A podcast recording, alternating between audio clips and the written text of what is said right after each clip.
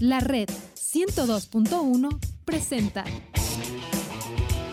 ¿Aceptaste que te digan kamikaze y a tu equipo kamikaze? claro.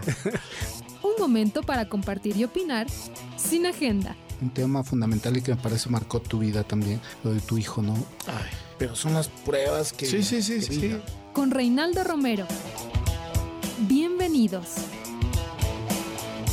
Sin agenda, ¿eh? Sí, en agenda, sí, un domingo en la mañana.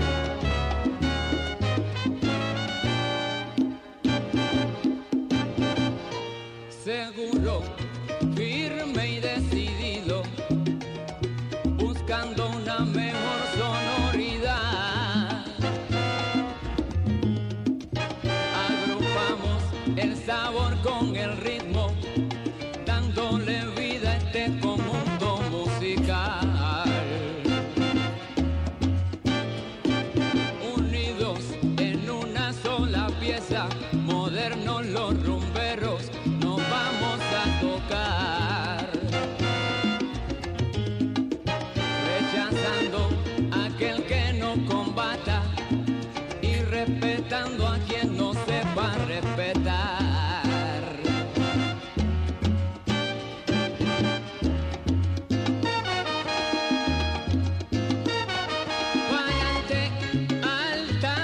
Nueve horas con eh, cuatro minutos, amigos, amigas. Un abrazo grande en este día domingo que parece va a haber sol, no sabemos hasta, hasta, hasta qué hora.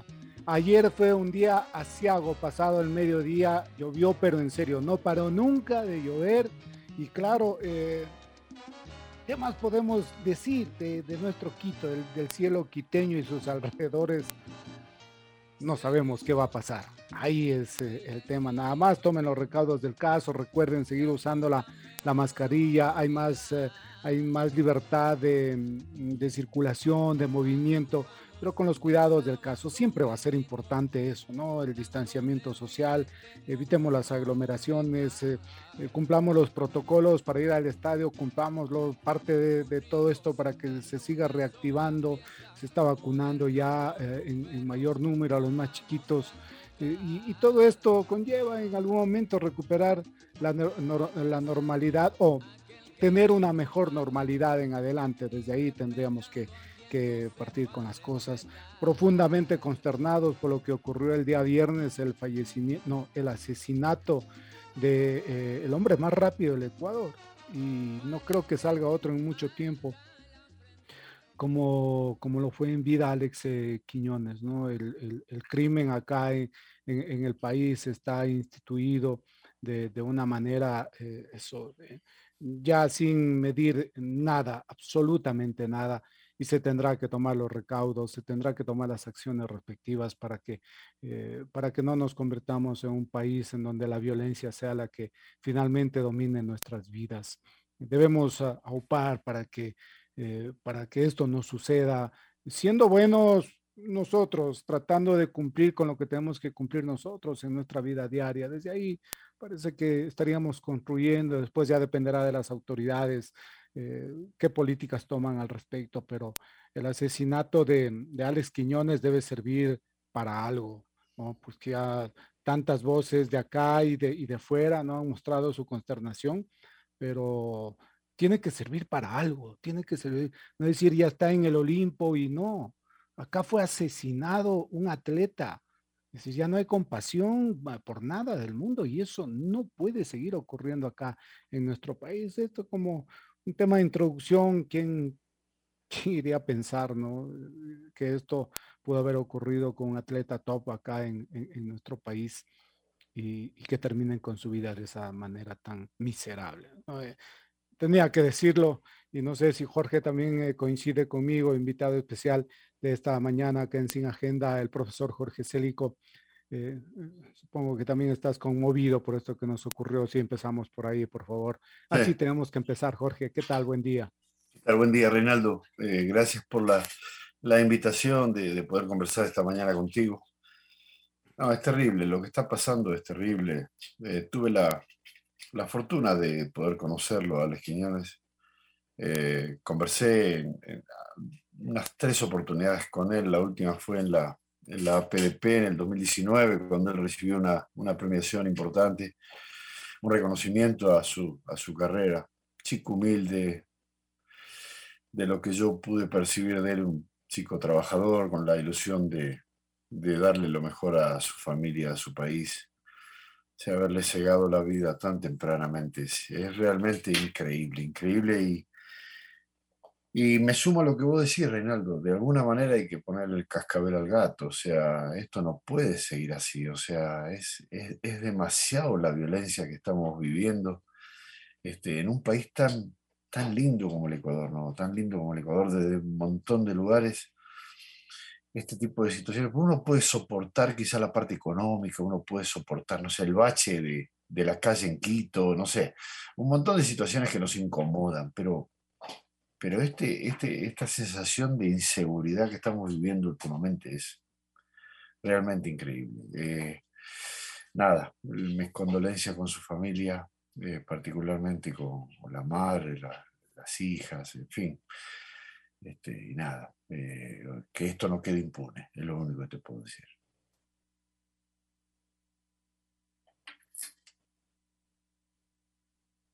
Y decíamos, ¿no? se empezó a cuestionar que por qué estaba ahí, que, que por qué esto, por qué el otro. Bueno, uno tiene que estar donde tiene que estar y quiere estar. Además, se trata de eso y que, y que entiendan que, que es un país de libre circulación y al final es la vida de uno, pero no- nadie tiene el derecho a quitarte, a quitarte la vida. Sí, esto además es entre el, eh, eh, la desazón y el, y el coraje que uno siente, la impotencia al mismo, al mismo tiempo, Jorge. Y, y bueno, Sí. por acá, por acá hemos empezado y, y Sí. imagino, ¿no? Están los, los recuerdos nada más de, de, de todo lo que hizo por el deporte en nuestro país. Hay una postal fabulosa donde está Usain Bolt delante y él atrás, Sí. haciendo ese enorme esfuerzo de enfrentar al más rápido del Y- mundo. ¿no? ¿Y te acordás que se paró el país para ver esa carrera? Sí. Se paró el país para ver esa carrera, me acuerdo.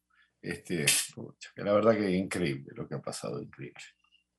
Eh, Jorge, em, ¿cómo, ¿cómo has pasado en este tiempo cuando parecía que se iba a jugar con, con- con las selecciones eh, juveniles internacionales y de pronto reci- se recibió un masazo igual ahí, decir que no se iba a jugar? Y no sé si vaya a ser una, una pérdida irreparable o generacional eh, de lo que pudo haber sido y al final, como dice la canción, no fue Jorge. Sí. Bueno, eh, a ver, este, una generación hermosa también, este, Reinaldo. Inclusive veía ayer algunos de los chicos que está llevando Gustavo Alfaro ahora a México, que pertenecían a esta selección sub-20 que estuvimos preparando años, años a los saltos, ¿no? Con el tema de la pandemia, recordarás que fue bien complicado trabajar, hacerlos trasladar de sus provincias, este, hubo un momento de para, de para total donde no, no podíamos hacer ningún tipo de actividad física ni, ni juntarlos. Este, pero una linda generación de futbolistas. Eh, me queda la sensación de que estos chicos podrán ser quienes nos representen en el próximo preolímpico por un tema de edad, de sub-23. Este, hay chicos como Hurtado, que es un chico que está llevando Gustavo Alfaro a, a la selección mayor. Ahora citó al chico Josué Quiñones, que es un, un back centro de Barcelona, también que pertenecía a esa selección. Eh, un montón de esos jóvenes hoy están jugando en primera, o algunos se fueron, Pedro Vite, eh, Johanner Chávez que juega en Independiente, en fin, te puedo nombrar un montón de chicos que ya están, digamos, en la, si se quiere, en la elite del fútbol profesional nuestro, y algunos ya con una trascendencia mayor. Eh, ¿Cómo lo viví? Con una gran decepción cuando, cuando se suspendió el sudamericano, porque teníamos la, ¿cómo te puedo explicar? La esperanza de poder hacer una gran actuación también. Vos sabés que el fútbol no solamente depende de lo que tengas, pero teníamos, digamos, un, un plantel absolutamente competitivo y como es constante aquí en el país, acá hay buenos jugadores, Reinaldo. Eh, generación tras generación vos encontrás buenos jugadores donde vos vayas, buenos jugadores. Entonces, ni, ni que se hable en selección, en selección tenés que tener la, la, digamos, la sagacidad de elegir bien, de ver mucho, ver mucho, mucho, mucho y elegir lo mejor posible. Y eso nos va a mantener muy competitivos. Lo que está pasando hoy, por ejemplo, a nivel de selección mayor, no es casualidad. O sea, el Ecuador está ahí porque se lo merece estar. ¿me entendés? No hay, no hay nada que, que, que, sea absolutamente casual en eso. Y bueno, volviendo eh, otra vez a tu pregunta, sentí una gran decepción por esto, me da mucha pena por estos chicos que no se pudieron visibilizar al público. Hay un montón de jugadores que juegan muy bien y todavía por esas cosas eh, todavía no han jugado poco en primera, la gente no los conoce, y los sudamericanos, las Copas del Mundo, lo que hace es eso, ¿no? Visibilizarlo y que la gente se, se vaya familiarizando con estos chicos. Eh, esperemos, esperemos poder utilizarlos a ellos en el sub-23 y que vayan siendo este, promocionados a los equipos de primera y lo vaya viendo la gente, ¿no? A estos chicos que, de la generación esta anterior que no ha podido competir en estos sudamericanos. Tenías una alineación, no sé si la puedes, la puedes repasar para imaginarnos los jugadores, porque, Sí. no sé, estaba, estaba ahí, eh, no sé, todo prácticamente dentro de este proceso que tú habías marcado. Sí. Sí, ¿Cómo te puedo nombrar algunos, más que una alineación, algunos de los buenos futbolistas que, que teníamos. Este, centrales estaban el chico Jason Mina, que es de Guayaquil Sport, eh, Josué Quiñones, que es el que te digo que acaba de convocar eh, Gustavo Alfaro, de central izquierdo, eh, Johanner Chávez, eh, de Independiente, Lion Lord, de- del Club América de Quito, Stalin Valencia, del Club Liga de Quito, Daikol Romero, también de Liga, Junior Azoví, de Guayaquil Sport, por ejemplo, para darte algunos de los, de los defensores y algunos más. Hay chicos que están en el exterior de muy buen nivel, el caso de Emerson Tenorio, que está en, el, eh, en España, eh, John Mercado, que está en Paranaense, en Brasil. Eh, eh, teníamos ahí chicos como, bueno, algunos que son, que van a ingresar ahora en estas próximas convocatorias, pero hoy están jugando en primera, que es el caso de Nilson Angulo en Liga de Quito, el caso de Sebastián González de Liga de Quito también. Eh, eh, varios chicos, por ejemplo, decirte del chico Troya, el delantero también. Hay algunos jugadores como eh, Bravo, mi- eh, Daniel Bravo, delantero de Independiente Junior. Algunos que se fueron, caso Pedro Vite, eh, William Pacho, es otro. O sea, una generación de muy buenos jugadores, te puedo nombrar 10, 15 más, ¿no? Eh, o pero sea, es, que, es que están ahí, ¿no? Están ahí. están ahí, son, son jugadores ya del fútbol profesional y muy buenos, ¿viste? Muy buenos, Reinaldo, la verdad que son muy buenos porque la constante es esta, Reinaldo. Hay buenos jugadores en Ecuador. Ecuador es un país futbolizado y es un país que ha desarrollado mucho su fútbol en todas las regiones. Yo tengo la posibilidad, que Dios me ha dado esta posibilidad de poder viajar mucho por el país, por mi actividad. Por ejemplo, últimamente estuve en la provincia de Orellana, en la Amazonía ecuatoriana, y sorprendido de la cantidad de buenos futbolistas jóvenes que hay. ¿no? Obviamente, para llegar a una selección, el, el filtro es, mu- es- es muy grande, ¿no? Pero después hay una base enorme de chicos para preparar en el fútbol ecuatoriano. O sea, estamos bien. Yo creo que si aseguramos las bases en eh, nuestra juventud y, mejoramos el trabajo, porque hay que mejorar también el trabajo en, la- en las divisiones menores de los clubes, vamos a ser, yo no, no quiero exagerar, una, una de las potencias aquí de América, porque tenemos buenos jugadores y una capacidad física que ya todo el mundo sabe eh, que, que está dotado el jugador ecuatoriano.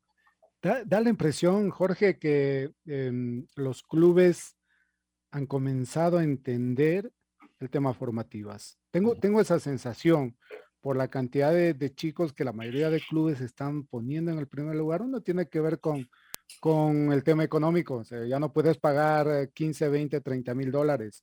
Tienes que regresar a las formativas y están saliendo esos jugadores. A mí me sorprendió este muchacho eh, Ronald Briones, por ejemplo. eh, no sé si apareció un poquito tarde para la órbita de selecciones menores, pero está este chico Alfred Caicedo, que me parece también va a ser una de las figuras, Claro, y al aparecimiento fulgurante de, de Alan Minda, que, que tú lo debes conocer a él. no, claro. Alan, Alan es otro de los que estaba en el proceso anterior y, y- y le alcanza para el próximo proceso, porque Imagínate. Alan es 2003, Alan Minda, sí, sí, por ejemplo. No, eh, sin duda. Eh, y vos decías de Alfred Caicedo, por ejemplo, Alfred Caicedo es 2004, Reinaldo. Estamos hablando de un chico de 17 años. ¿Es cierto que es el capitán de la selección? ¿Lo pusiste? Ah, es uno de ellos los que está ahí, sí. Sí, ahí tenemos. Ahora yo lo acabo de convocar porque vamos a jugar ahora la Copa Milo. La Copa Milo se juega ahora a partir del día 28 de. Ahora, en estos días del, de octubre, del 28 al 3. eh, aprovechando todo el feriado, tenemos un torneito ahí de, lindo de, con los equipos de acá, más la selección del Ecuador. En la categoría eh, sub-18 y sub-16. Y nosotros como selección intervenimos con un año menos, ¿no? Como para, para equilibrar, o sea, intervenimos con sub-15 y sub-17.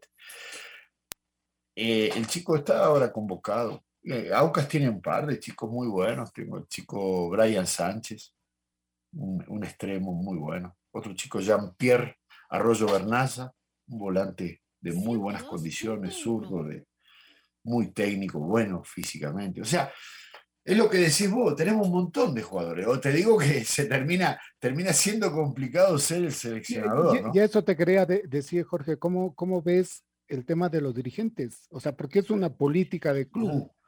¿Cómo Sí, ves? bueno, Auca mejoró mucho. Me- mejoró mucho el tema de esta historia de, de intentar de alguna manera, como decís vos, este, eh, fijarse en sus divisiones menores. Y después, este, también los clubes están apuntando a entrenadores que tengan esa, esa visión. ¿Me entendés? Porque vos podés tener eh, esa, esa- ese caudal de futbolistas, pero si no tenés aquella persona que los vaya llevando, que los vaya poniendo y que de alguna manera eh, tome esos riesgos necesarios que hay que tomar, de, porque hay que darle partidos a los chicos. Vos no podés poner un chico un partido, no te anduvo bien y ya sacarlo y liquidarlo, pues lo matás. O sea, tenés que ir dándole un proceso. Cuando vos estás este, convencido que el pibe va a rendir, le tenés que, lo tenés que apoyar, lo tenés que ir llevando. Entonces también los clubes están, eh, como me, me he dado cuenta, que están este, orientados a, a- a también traer entrenadores que permitan, que, que miren ahí abajo, ¿no? Un poco también por la parte económica, Reinaldo, no te olvides que la crisis ha sido, Exacto. ha sido brutal, ¿no? Y sumarle la pandemia. Ya, ya veníamos en crisis siempre, porque en esta parte del continente la parte económica es, es un tema complicado. Se sumó la pandemia y los clubes empezaron a mirar hacia abajo. Entonces, se ha mejorado. eh, creo que, siempre lo digo, queda, queda mucho por hacer, mucho por hacer, pero, pero ahí hay, hay, hay una mejora sustancial. ¿eh? Y el dirigente va comprendiendo esta historia y se va dando cuenta de que, de que acá no es poner plata y cambiar jugadores a fin de año, sino formar, prefiere poner ese dinero en la formación y no entrar un jugador que se va y no deja nada al club.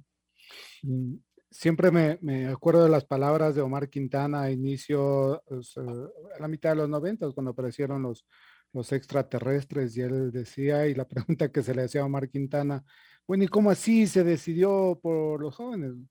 Uno con la palabra eh, nuestra dice que estamos chiros, no tenemos plata para contratar. Es decir, lo hizo por una necesidad, quizá no por co- convicción, pero y creo que no fue convicción porque después se acabó eso, ¿no? Es decir, debe existir convicción en la dirigencia, Jorge, para Sí, establecer estos procesos. sí, sí. Sí, absolutamente. Y tiene que haber también ejemplos, Reinaldo. Entonces vos tenés, qué sé el caso Independiente del Valle aquí en el país, que ha marcado un hito y ha dicho, bueno, este es el camino este, para sustentar al club, para conseguir logros este, y para no tener problemas económicos. Todo eso junto, Reinaldo, eh, y ha marcado un camino. eh, y hoy ves, este, yo veía la formación de ayer, vi la actuación de Brian García, que es otro de los chicos, Brian, que, que hizo el primer gol. Este, Brian es otro de los chicos que estaba en la selección sub-20 anterior, eh, un volante que puede jugar por afuera como lo hizo ayer, o puede jugar por adentro como interno, puede jugar como volante 5, Rápido y técnico. ¿no? rápido, técnico, con buena toma de decisiones, este, versátil en esto que te digo, en, la- en las posiciones que ocupa. y eh, Alameda, lo viste ayer. Eh, Fueron los dos que hicieron los goles y bueno, los dos chicos formaban parte de esta selección, por ejemplo, y- pero son parte de la juventud del Independiente. Pero también estaba Hurtado, también estaba Johanna Chávez, eh, y así un montón de jóvenes que vos ves que van saliendo, este, porque tienen un horizonte. Y hoy muchos equipos han, han- han, este, han apuntado a eso. Y lo que vos decías antes de Melec, de lo de Quintana, de los extraterrestres, vos fijate en aquella época, años 90, se les llamaba extraterrestre a aquellos jugadores jóvenes que jugaban en primera, porque era algo anormal. Hoy Exacto. ya no lo es tanto. Vos agarrás la- los, este, este, los equipos, y bueno, yo también obviamente veo el campeonato ecuatoriano y siempre veo uno, dos, tres chicos en cada plantel de 18, de 19, de 20 años. Algunos tienen más, algunos un poco menos, pero todos eh, están metiendo jóvenes en, en primera categoría. Y es muy sano, es muy sano porque eso le da dinámica, le permite a los clubes subsistir, Reinaldo, porque mañana venden a uno de estos chicos y tienen aire y reman para adelante. Vos sabés cómo es esto. Este, Pero me da la impresión que eso todavía no lo entienden, Jorge. Tengo esa sensación. No, Reinaldo, ha mejorado, ha mejorado. El caso de Liga, por ejemplo. El tema, el acompañamiento de, de los dirigentes. Liga, bueno, ayer perdió una oportunidad, por ejemplo, ¿no? Ha perdido una oportunidad. Sí, cierto, pero, pero está en un rumbo correcto, que con el tiempo le va a dar resultado. Hay un montón de chicos ahí que yo los veo en la primera división y que, y que te puedo asegurar, porque los he tenido a todos esos chicos que están ahí, ahí tienen muchas condiciones. Entonces, claro, es una cuestión de paciencia. Entonces ahí es donde interviene el dirigente, porque el dirigente es aquel que le pone el equilibrio a esa paciencia, porque tiene las presiones de la gente, de la hinchada, las presiones de, los medios de prensa, que queremos que se hagan campeón todos los años y a cada rato. Pero por el otro lado tenés el proyecto, que necesita un poquito más de tiempo, que necesita un poquito más de oxígeno para ir creciendo. Entonces, yo, y hoy, y esa es una institución muy grande, Liga. Y hoy que una institución muy grande apunte a eso, a mí me parece muy saludable. O sea, yo he visto cambios y son para mejor, créemelo, Reinaldo. Y hay un tema más que se suma a, a esta, a, es- a- a estas, eh, a estos tiempos, y que es los jugadores que están fuera, los hijos de los migrantes que se fueron en los, en los Sí. 2000, ¿no? O sea, eso me parece que es un, un- un punto también eh, que, que no Ah. se lo tiene por qué eh, descartar para nada, ¿no? Además, con desarrollos futbolísticos diferentes, con escuelas diferentes, y ganarlos acá pronto, como ocurrió con Jeremy Sarmiento ya, me parece que ese es el camino. También decir, el, el- el- el espectro está mucho más grande, Jorge, así es, ¿no? Sí. Sí, sí, sí. Y tenés aquellos hijos de migrantes, eh, cierto es que, que, por ejemplo, nosotros desde las selecciones le hacemos seguimiento a todos ellos. Hacemos seguimiento. De hecho, en los microciclos largos vamos trayendo un montón de, de jóvenes que militan en distintos lugares del mundo. Y lo vamos evaluando acá, ¿no? Porque también hay que ver el, el nivel de competitividad que tienen ellos, ¿no? Ahora bien, eh, después tenés los otros, los que se han ido chicos y la gente no conoce. Yo te nombré antes dos de la selección anterior.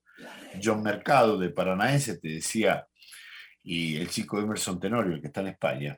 eh, los dos son chicos que se los llevan los empresarios o, o los compran los clubes cuando todavía ni siquiera han debutado en primera. O sea, los estos dos chicos que te nombré no jugaron en la primera división, entonces la gente no lo conoce. Lo conocemos la gente que estamos metidos en divisiones juveniles, los clubes donde pertenecen y punto. Esos también hacen una evolución importante en el exterior. Entonces, hay de los dos, los que se van muy chicos este, y los que, y los que eh, fueron nacidos allá, como decías vos, el caso de, de Jeremy Sarmiento, de, los que, últimamente jugaron, el caso de Eric Ferigra también, que, que estuvo con, con la selección mayor también, y algunos otros más que hay, ¿no? Hay, hay. Este, pero siempre le hacemos el seguimiento. Por ejemplo, estos dos que jugaron la selección mayor, tanto Ferigra como Sarmiento, yo los vengo siguiendo desde que tenían Ferigra 16, 17 años y Jeremy lo tuve acá, lo tuve acá en el Ecuador cuando tenía 15 años. Yo tuve la sub-15 a Jeremy. Ya jugó con nosotros acá dos partidos contra, contra Costa Rica en, en Fertiza jugamos en aquella oportunidad. Se le hace el seguimiento, por eso te digo, la- el abanico es más amplio de, de lo que uno pueda imaginar, ¿no? Y deben haber otros nombres ahí Sí. que, que de a poco entran a la órbita y hay que verlos al final, ¿no? Porque esto es Sí. un tema, sí, toda esa gran cantidad, porque, a ver, cada técnico que, que viene acá a trabajar en formativa se quedan sorprendidos con los que he podido conversar y Ujú. dicen, no puede ser, o sea, lo que hay acá, pero que no han obedecido a procesos desde los, o sea, si ya quieres ser futbolista, tienes que empezar desde los 10, 11, 12 años, porque además eh, es eso, ¿no? Y, y lastimosamente acá no se puede por varios factores, el económico principalmente, ¿no? Que no los puedes instituir en cada club, en cada Es ese organización. más que nada, Reinaldo. Sí, sí, Es sí. ese más que nada, el económico. Yo, nosotros venimos insistiendo, y en caso particular mío, en cada congreso de la Federación Ecuatoriana, los congresos que, que se hacen en enero, donde se formulan propuestas, eh, insistiendo en la, en la creación de más categorías, este, de, de- de- de tapar los agujeros de las categorías intermedias, o sea, hacer, las, la, hacer la 13, hacer la 15, hacer la 17. Y es difícil, porque eso significa un gasto y, eh, económico que hoy los clubes no tienen, ¿no?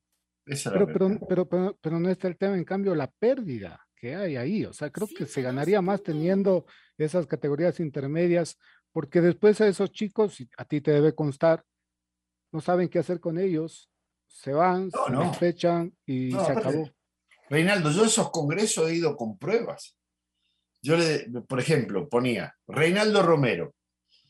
Cuando tiene 12 años y pertenece a esa categoría, ha jugado 30 partidos. Cuando suma 13 años, cuando al otro año que tiene 13, pero tiene que jugar en la sub-14, ya no juega 30 partidos, porque los técnicos eligen a los más maduros. Entonces ya Reinaldo Romero, que había jugado 30 partidos el año anterior, pasó a jugar 4 partidos este año.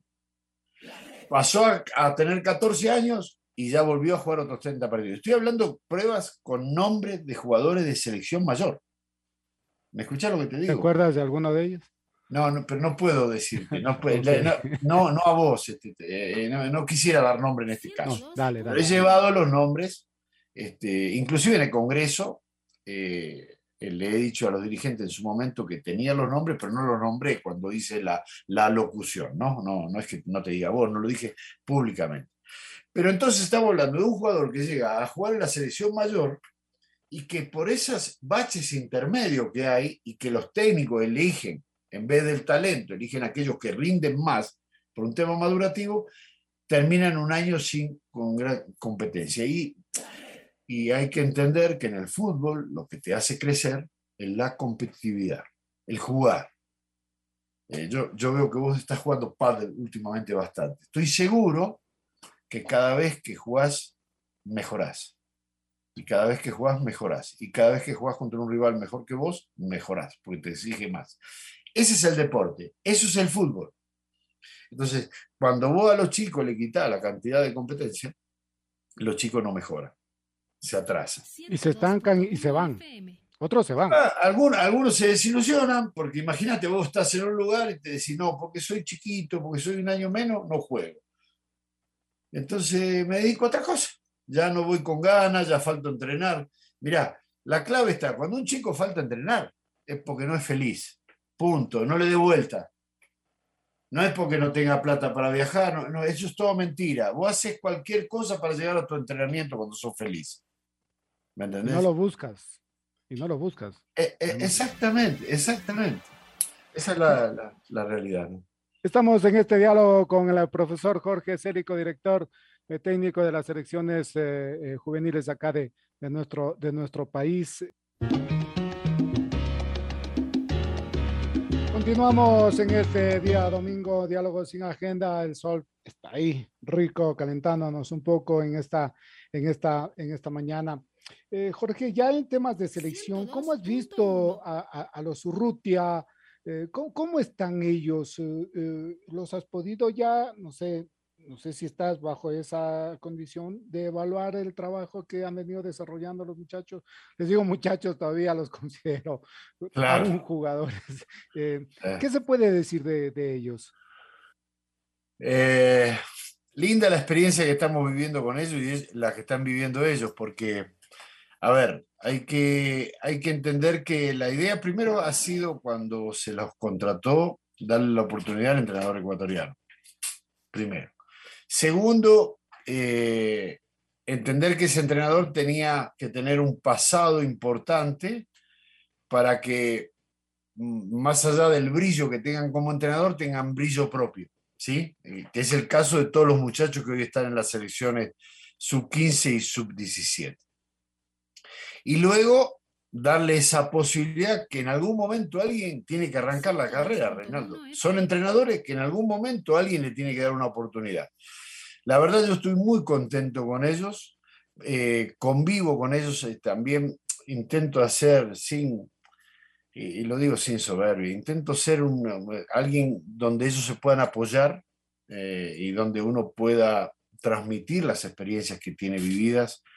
Este, así que yo me concentro con la 15, me concentro con la 17, trabajo con ellos, compartimos y veo primero algo muy importante, que es su, eh, su, su cercanía a la selección de esta gente, ¿no? del Paturrutia, de todos, de Augusto Poroso, de todos los muchachos, este, Robinson Sánchez, Jimmy Brown, todos los chicos que están trabajando, este, eh, tienen esa cercanía con, su selección y, su apego con el país. Y son capaces, capaces, son serios, eh, lo han tomado con mucho cariño el trabajo, entonces van a ver partidos, van a ver chicos, conversamos constantemente. O sea, día a día estamos este, eh, metidos en esto. Así que los veo bien, Reinaldo. Yo estoy muy contento por ese paso que hemos dado y esperemos que, viste cómo es esto, que los resultados, no solamente los resultados de los campeonatos, sino esto de, que cada vez más chicos puedan hacer el proceso de selección, que eso es muy importante, Reinaldo. O sea, lo que está pasando hoy en el Ecuador no es algo, como te decía antes, ni casual, eh, y es algo sumamente ni al azar, importante. Ni al azar, ni, ni al azar, claro. Que hoy en la selección mayor casi todos los chicos que están hayan tenido pasado en selecciones juveniles es algo sumamente importante, ¿eh? que le ha permitido al Ecuador hacer un recambio que ningún otro país de los que está en pelea con nosotros lo ha podido hacer. Fíjate lo que pasa con Uruguay, fíjate lo que pasa mismo con el Paraguay, eh, fíjate lo que pasa con Chile. Son eh, selecciones que no han podido tener el recambio que nosotros sí hemos tenido. Entonces, cuando hablo de resultados, hablo de eso, ¿eh? no me malinterprete, no de ganar el campeonato, porque, mira, Reinaldo, yo, yo, yo esto lo digo siempre y, yo soy un hombre muy feliz, ¿no? porque he tenido la posibilidad de ser, digamos, mínimamente el primero de haber ganado un, torneo con Mebol con el país, ¿no? Como entrenador. Pero no es lo más importante, Reinaldo. Lo más importante es lo que estamos viendo ahora. Esa cantidad de chicos que, han sido vistos por este entrenador, por Alfaro, por Gustavo Alfaro, y él ha tenido la valentía de ubicarlos en, el primer equipo de la selección mayor. Eso es lo más importante. A eso me refiero cuando hablo de resultados que, tenemos que ir obteniendo con la juvenil. Y eso es lo, que se tiene que trazar como política. De, no, ah, vamos, tenemos que ser campeones acá. Ese ya tenemos, te lleva al fracaso. Me da, me da esa sensación que eso ocurre en, el fútbol, Jorge. Así es, totalmente de acuerdo, totalmente de acuerdo. Eh, yo siempre bromeo con esto, pero digo, si solamente serían los resultados, necesitamos dirigentes que sepan contar del 1 al 10. Total, viene el entrenador y le dice, ganamos 3 a 2, empatamos 1 a 1, perdimos 1 a 0. Ya solamente sabiendo matemática contando del 1 al 10, ya, ya sería un buen dirigente. No, necesitamos estos dirigentes que piensen, no, no, a ver, ¿cuántos jugadores han promovido esta gente? Eh, ¿cómo, cómo, qué nivel de chicos tenemos? Este, ¿Cómo el, Ecuador ha podido a partir de sus selecciones potenciar más jugadores y ha vendido mucho más? O sea, otro tipo de evaluaciones que, que estén lejos del resultado. ¿Por qué, Reinaldo?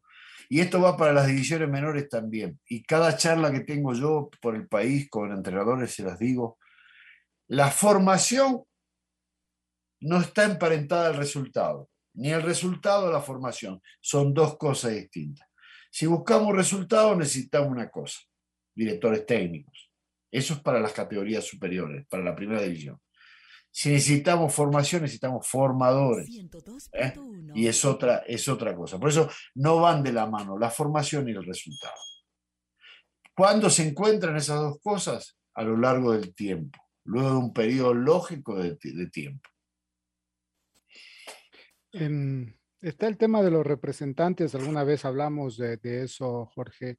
Sí. Eh, han, han entendido que no tienen que asomar las narices ahí a la casa de la selección. Em, a, a ver, porque hoy los chicos 15, 16, 17 años ya tienen su representante, tienen su teléfono de última generación y, y tratan de eso, de emular a los grandes, cómo visten, cómo andan, cómo viven, no sé. Sí. Em, que tiene que ver mucho con la influencia del, del empresario que le digo, oye, tú no puedes ser así, o, o lo apoya para que sea así. ¿Cómo, cómo has podido manejar esa Sí. situación? Eh, Porque eh, me imagino que debe ser bravo, ¿no? Es bravo el tema. eh, yo, yo particularmente hago dos cosas. Recorto la posibilidad de que esta gente llegue a los chicos. Me ha pasado en el Sudamericano en Chile, me ha pasado en la Copa del Mundo en Polonia, en los torneos que he participado. Eh, más que nada es esto, los torneos Conmebol tienen la característica que vos te alojás en hoteles, ¿no? Por ejemplo, los torneos de- del Comité Olímpico, ¿no? Ya vas a, villas donde, donde no, no pueden ingresar otra gente que no, esté, que no esté acreditada en la villa olímpica, digamos, de, de- ya sea los panamericanos, los bolivarianos, etc. Entonces, por un lado, tratar siempre de ponerle freno, que me entiendan que cuando el chico está en competencia no puede tener ni nada en la cabeza que no sea el objetivo del partido, el entrenamiento que tiene en el día ese a la tarde o el partido que tiene al otro día. Y por el otro lado, hablar con los jóvenes.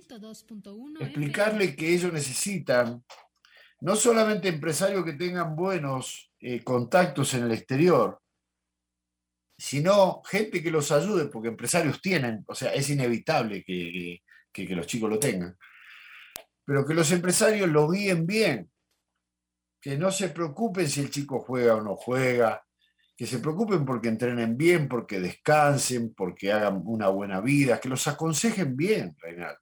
¿entendés? Porque a veces los hacen vivir en una nube que no es real, no es real, no es esa la vida, no es eso el fútbol, el fútbol es otra cosa, eh, son valores, el fútbol es un deporte que te tiene que dejar valores, te tiene que indicar caminos, porque vos tenés que formar a un buen ser humano y después si juega el fútbol, mucho mejor. Y en esa, en esa orientación tiene que estar, digamos, eh, la exclamación de un, de un representante. Algunos lo son así, algunos no tanto. Y otra cosa que yo veo desde afuera es que a veces le indican mal su carrera. Por ganar dos pesos más los mandan a lugares donde los chicos no terminan jugando nunca. ¿eh? No le hacen hacer el proceso también. Este, entonces, siempre cuando converso con los jóvenes, siempre le digo lo mismo. Apóyense en sus padres. Y si ustedes juegan bien al fútbol, no van a necesitar empresario. Enseguida va a llegar a la oferta por ustedes, van a jugar en el exterior y van a, van a, van a triunfar. Pero apóyense más en el entorno íntimo, papá, mamá, hermanos, que son los que los quiere bien, por naturaleza. ¿eh? A nosotros, ¿quién nos quiere bien, Reinaldo? Nuestros Sí. padres nos quieren bien. Nosotros, ¿qué queremos de nuestros hijos? Que les vaya bien, siempre los vamos. Entonces, siempre les, le- le- le- les pido eso particularmente, ¿no? Y les hablo y bueno, a algunos les entra, a algunos les va bien, a algunos no tanto. Este, son las dos formas que por lo menos utilizamos para, para concientizar a los chicos de que, de que tengan una buena carrera, ¿no? Que tengan un buen camino.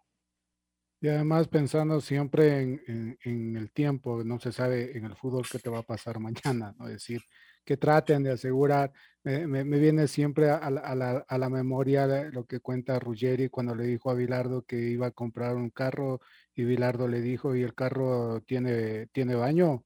Exacto. tiene, tiene cama. Y entonces Ruggeri no le va, no, no necesitó nada más para entender eso. O sea, por ahí tendría que ser la guía, ¿no? A los, de parte de los, de los empresarios, ¿no? Sí, bueno, pero no lo hace, Reinaldo. Hay que controlarles en todo y meterse en todo, así a pesar de que les caiga mal. A mí me ha pasado mal una oportunidad. A mí, y lo digo, la gente del entorno mío igual, porque nosotros, créeme que los entrenadores tenemos esa voluntad, todos. O el 99% de los entrenadores lo aconsejamos bien a los chicos, de todos lados. Eh, el problema son estas otras personas que se meten en las carreras de los chicos. Lo que decís vos, a veces ves un chico que le vienen a vender cosas, por ejemplo, y le venden cuatro pares de zapatillas. Entonces vos lo agarrás y le decís, pero mira que podés andar con un par de zapatillas, no podés meterte cuatro pares de zapatillas juntas. Este, y, le- y le vas diciendo, le, le- le vas indicando también de que esa, esa, derroche de dinero en, en artículos que son innecesarios, eh, eh, socialmente no está bien, porque vos vivís, vos no es que vivís solo acá y hacer lo que querés, vos vivís rodeado de un montón de gente que si bien vos no sos responsable de esa gente, debes respetar porque hay gente que no tiene como para comprarse ni un par de zapatillas. Entonces, crear conciencia en estos chicos es muy importante. Nosotros lo hicimos con la sub-20, Reinaldo. Nosotros con la sub-20 hemos ido a hospitales, a- hemos ido a, hemos recibido chicos discapacitados, hemos, hemos ido a ancianatos, hemos ido a, por ejemplo, a Albaca Ortiz, a a la parte de, de enfermos terminales. ¿Por qué? Porque yo considero que al jugador de fútbol, al deportista, también es importante, como vive, vive, digamos, este, eh, constantemente siendo adulado por su entorno y, y siempre tiene buenas condiciones y llega a buenos lugares y viaja de buena manera este, y tiene su empresario que le trae cuatro o cinco pares de zapatos, ropa. Es, es importante llevarlos a la realidad y la realidad es ese entorno de- de, de- su par, de su compatriota que se levanta a las 4 de la mañana para ir a laburar y que no le alcanza, y aquel que está internado y está en una situación muy complicada. Entonces, acercarlo a esa realidad lo sensibiliza y lo hace mejor persona. Y si lo hace mejor persona, lo va a hacer mejor jugador de fútbol. No te quepa la menor duda de eso. Lo va a hacer mejor profesional, la actividad que sea. Y creo que eso es lo que pudimos lograr con la selección anterior, sub-20, que logramos, logramos que ellos se acerquen a su gente y entiendan a quienes representan cuando juegan. ¿Entendés? No representan ese mundo irreal del que estamos hablando.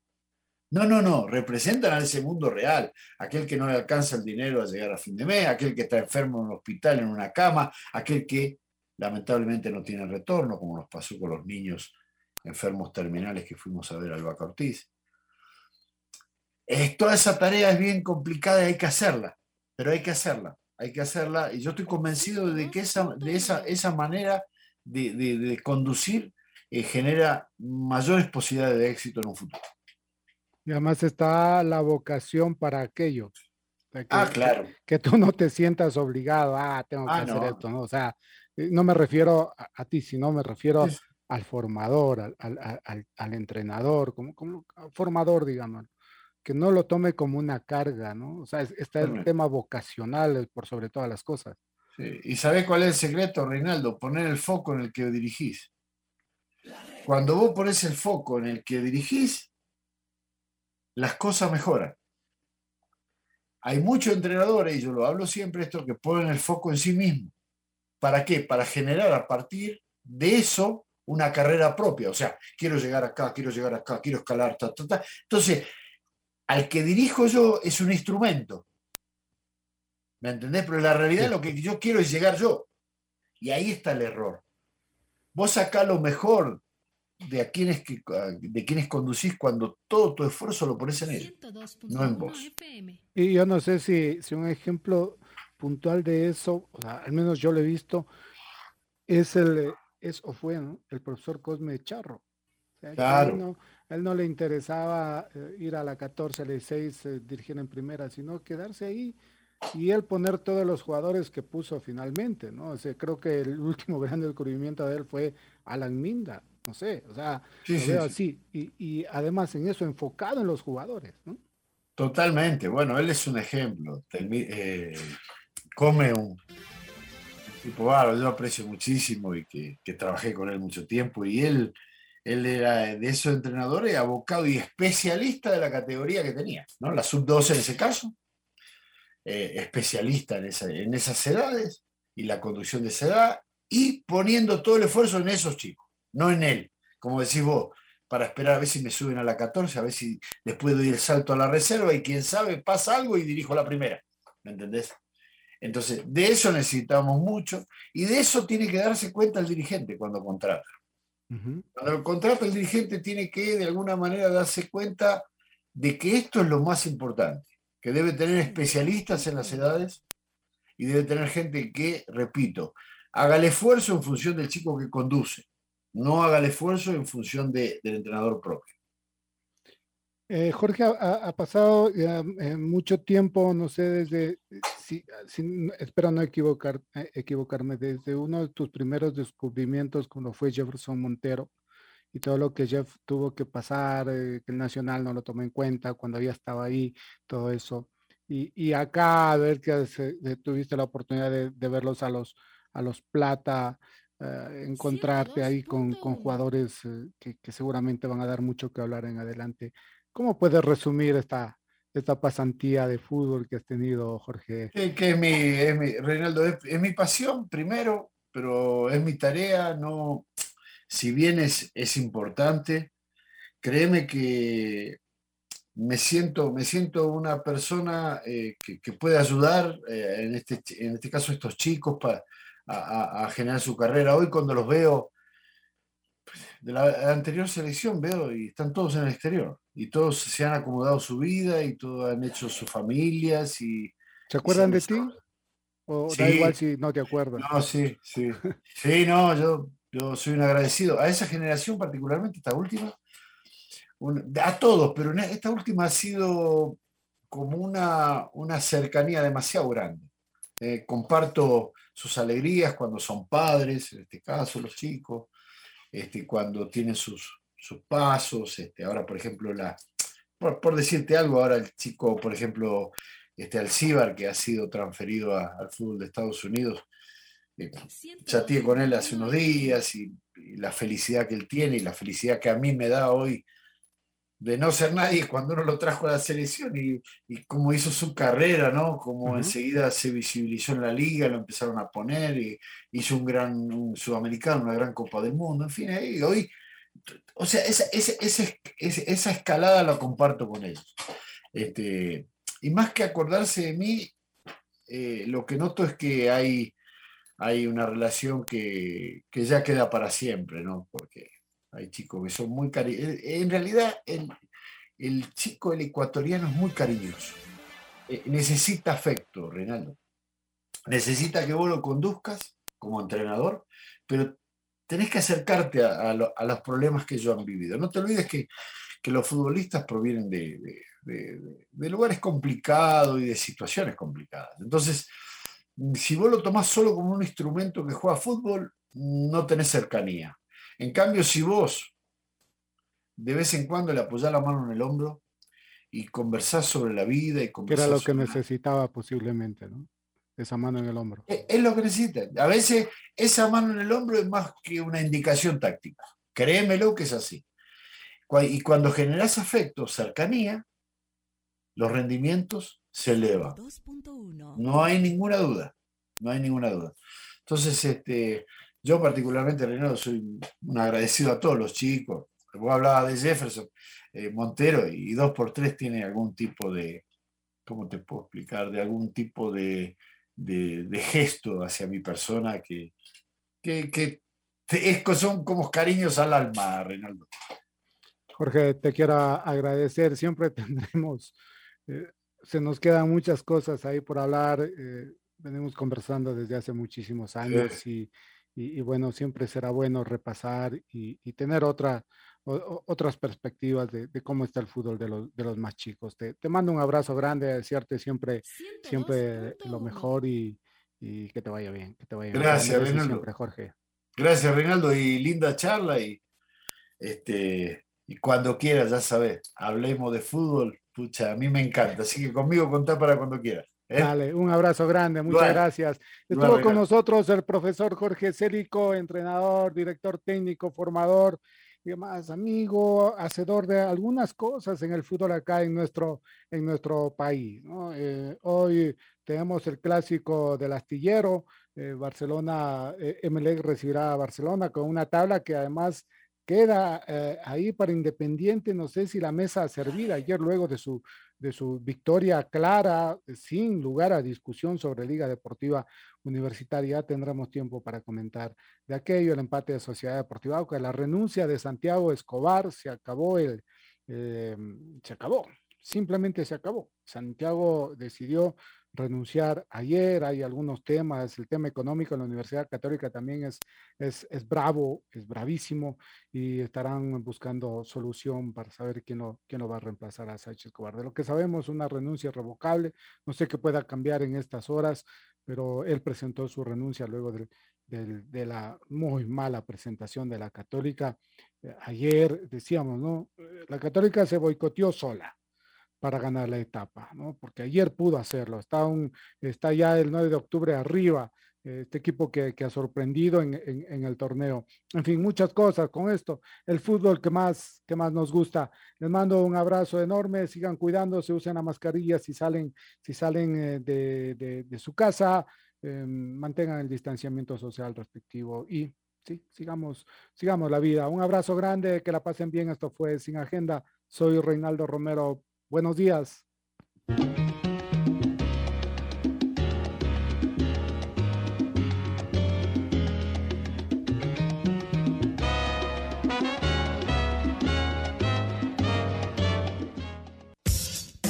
La red 102.1 presentó.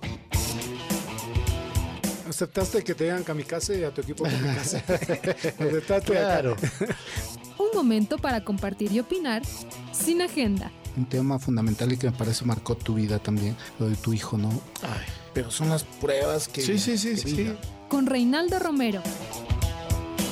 Sin agenda, ¿eh? Sin agenda, sí, un domingo en la mañana.